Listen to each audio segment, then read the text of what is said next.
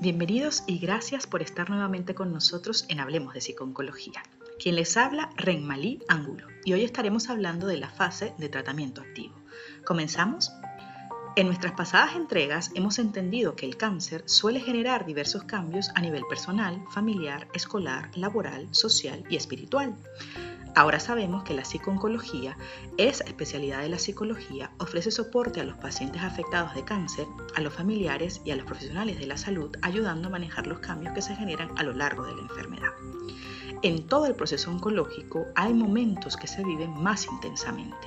Momentos como el comienzo del tratamiento, el cual se caracteriza por mucho miedo, temor e incertidumbre, lo que en algunos casos es vivido con verdadero terror, llegando incluso en algunas ocasiones a ser paralizante. El temor, como se menciona, es una de las emociones que acompaña por lo general durante todo el tratamiento e incluso más allá de este. Temor a los efectos secundarios, a las reacciones familiares, sociales y laborales, a los cambios en la vida sexual, al enfrentar los propios miedos, a la pérdida o cambio en la identidad personal y corporal, al no sentir con certeza qué va a ocurrir con la propia existencia e incluso a la posibilidad de recaer una vez terminado el tratamiento. Durante la fase de tratamiento, la calidad de vida del paciente se puede ver comprometida por los efectos secundarios de los diversos tratamientos a los que esté sometido. Los resultados varían dependiendo de la clase de tratamiento, del tipo de cáncer, de la evolución de la enfermedad y de las características individuales del sujeto. Durante esta etapa, los pacientes pueden experimentar ansiedad, miedo, tristeza, depresión, pérdida de control, desamparo, desesperación, enojo y culpa. Una vez terminado el tratamiento, los pacientes se encuentran vulnerables y con dificultades para adaptarse a las limitaciones de la casa y su trabajo. De esto hablaremos con más detalle en otras entregas. No es raro que durante esta etapa la persona esté más lábil emocionalmente, lo cual se traduce en pena, tristeza y en cambios a nivel emocional. Esto se puede acompañar de ansiedad, angustia, sensación de, indefensión y desesperanza, lo que muchas veces puede confundirse con síntomas depresivos.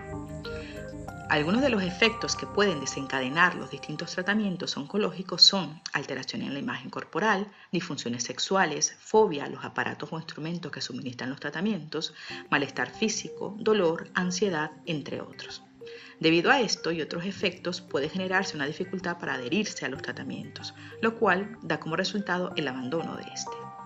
Por lo tanto, la intervención del psicooncólogo en esta fase radica principalmente en potenciar estrategias de afrontamientos que permitan ayudar a la adaptación del paciente y su familia. Un ejemplo de esto puede ser manejar la ansiedad previa a la cirugía, abordando los miedos y temores que la intervención quirúrgica puede estar generándole al individuo y hacer frente a las incertidumbres ante los resultados de las pruebas y el malestar físico y los posibles ingresos hospitalarios. Los tratamientos para el cáncer, como la cirugía, quimioterapia, radioterapia e inmunoterapia, resultan ser agresivos y no es posible impedir el daño en el paciente. Muchas veces el paciente con cáncer puede sentir rabia, ira y enojo, además de la sensación de estar solo en esto. Se puede observar una tendencia al aislamiento en un entorno de mucha incertidumbre e inseguridad. Y no es extraño escuchar de parte de los familiares del paciente que éste se muestra muy irritable. Estas últimas son manifestaciones de la rabia y frustración que produce el proceso de estar bajo la presión que implica tener una enfermedad crónica y tan compleja como el cáncer. Como hemos mencionado, estos tratamientos que habitualmente se utilizan en el control del cáncer son agresivos, con múltiples efectos secundarios que en muchas ocasiones son difíciles de entender por el paciente, puesto que a corto plazo experimenta un empeoramiento de su estado físico y emocional en lugar de una mejoría, sin la singularidad de obtener una curación total, solo con la esperanza de controlar la enfermedad. Mientras el médico piensa en términos de curación, el paciente piensa en términos de la deformación por su enfermedad, sus tratamientos o ambos. Reacciones de ansiedad, miedo, pérdida de control, indefensión, sentimientos de inutilidad son habituales durante esta fase. Dichos efectos secundarios varían de una persona a otra, dependiendo de las características del fármaco y de la personalidad del enfermo. A continuación, mencionaremos brevemente los aspectos más importantes de estos tratamientos para poder entender sus consecuencias y las alteraciones que se producen. Si hablamos de la cirugía, esta es un fuerte estresor en sí misma por el miedo a la anestesia, al dolor y sobre todo por sus consecuencias.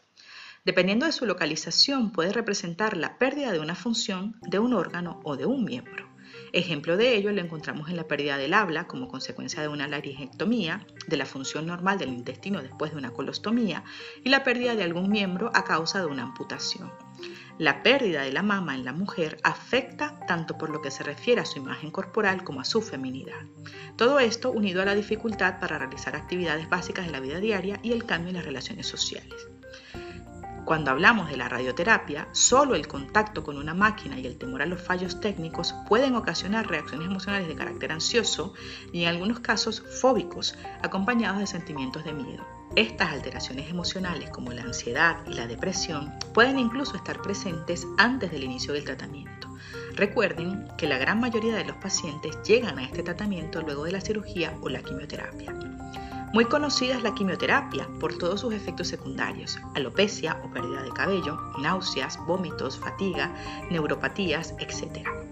Es normalmente mal tolerada física y psicológicamente. Hay una disminución de la autoestima y los pacientes pueden presentar síntomas de ansiedad, depresión, baja autoestima, dificultad de concentración, entre otros. Se ha visto en algunos estudios que hay ciertos medicamentos usados en el tratamiento con quimioterapia, como los alcaloides de la vinca y la procarbina, que están relacionados directamente con la aparición de depresión en algunos individuos. Todo esto unido a que la administración es difícil y en algunos casos dolorosa. En general, los tratamientos afectan a la persona tanto en el área somática, familiar, social y psicológica, dando lugar a diferentes alteraciones y reacciones emocionales.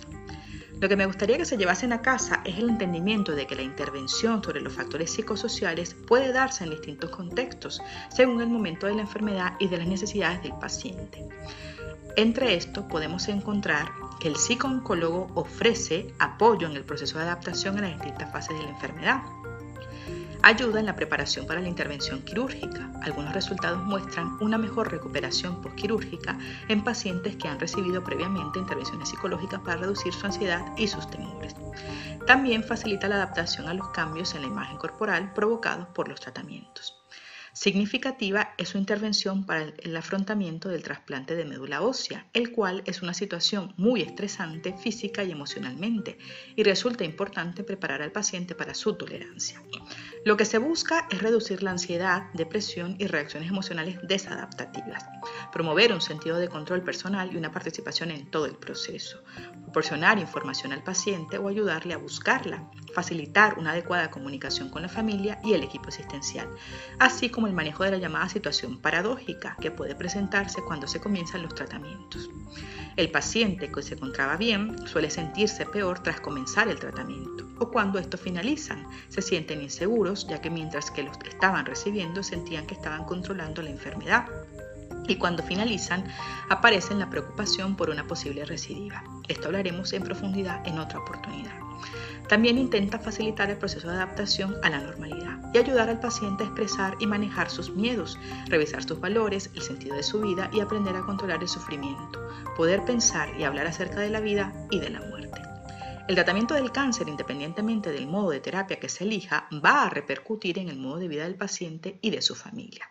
El patrón rol-relación va a verse afectado durante esta fase. El tratamiento va a ser la causa del abandono de las tareas diarias del paciente. Baja laboral, dejar sus actividades domésticas y familiares y las relaciones sociales que también pueden verse afectadas. En caso de la relación de pareja puede aparecer el temor a la ruptura debido a la dificultad en la comunicación y para mantener relaciones sexuales. En nuestra próxima entrega hablaremos de la fase de recuperación o fin de tratamiento, la recidiva y la fase final de la vida, y de cómo nuestras emociones, pensamientos y conductas pueden verse afectados. Para más información recuerda visitarnos en nuestra página web www.hablemosdepsiconcología.com o a través de nuestras redes sociales con el arroba Hablemos de Psiconcología. No olviden suscribirse a nuestro canal de YouTube y de activar las notificaciones para no perderse ninguno de nuestros episodios. Si quieres colaborar con nosotros, recuerda que estamos en Patreons. Allí podrás sumarte a nuestro equipo de habladores. Gracias por escucharnos. Seguiremos hablando.